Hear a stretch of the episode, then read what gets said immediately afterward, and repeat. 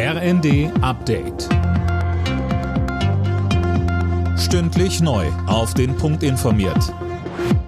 Ich bin Philipp Rösler. Guten Tag.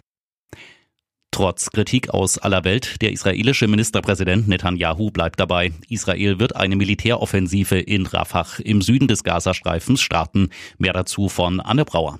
Netanyahu meint, die Offensive auf Rafah abzusagen, das bedeutet, den Krieg gegen die Hamas zu verlieren. Und deshalb will er unter allen Umständen dort einrücken. Vorher werde man aber den Zivilisten ermöglichen, sich in Sicherheit zu bringen.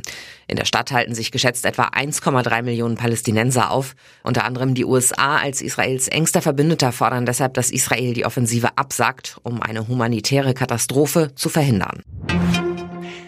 Die Münchner Sicherheitskonferenz geht heute zu Ende. Hauptthema am letzten Tag der Nahostkonflikt. Beherrschendes Thema der Sicherheitskonferenz ist aber auch in diesem Jahr wieder die Ukraine.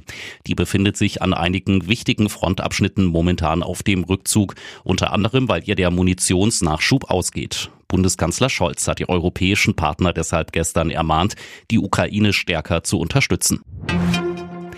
Wer kann am besten die Probleme des Landes lösen? FDP-Generalsekretär Gia Sarai sagt Schwarz-Gelb, also eine bürgerliche Koalition aus CDU, CSU und FDP. Vertretern der Union müsste man nicht jedes Mal die Grundlagen der sozialen Marktwirtschaft erklären, sagte Gia Sarai der Bild am Sonntag. Er kritisiert vor allem Wirtschaftsminister Habeck von den Grünen. Ob die FDP deswegen aus der Ampel aussteigen will, liest Gia Sarai offen. In der Fußball-Bundesliga geht es heute Abend für den FC Bayern darum, Leverkusen nicht noch weiter aus den Augen zu verlieren.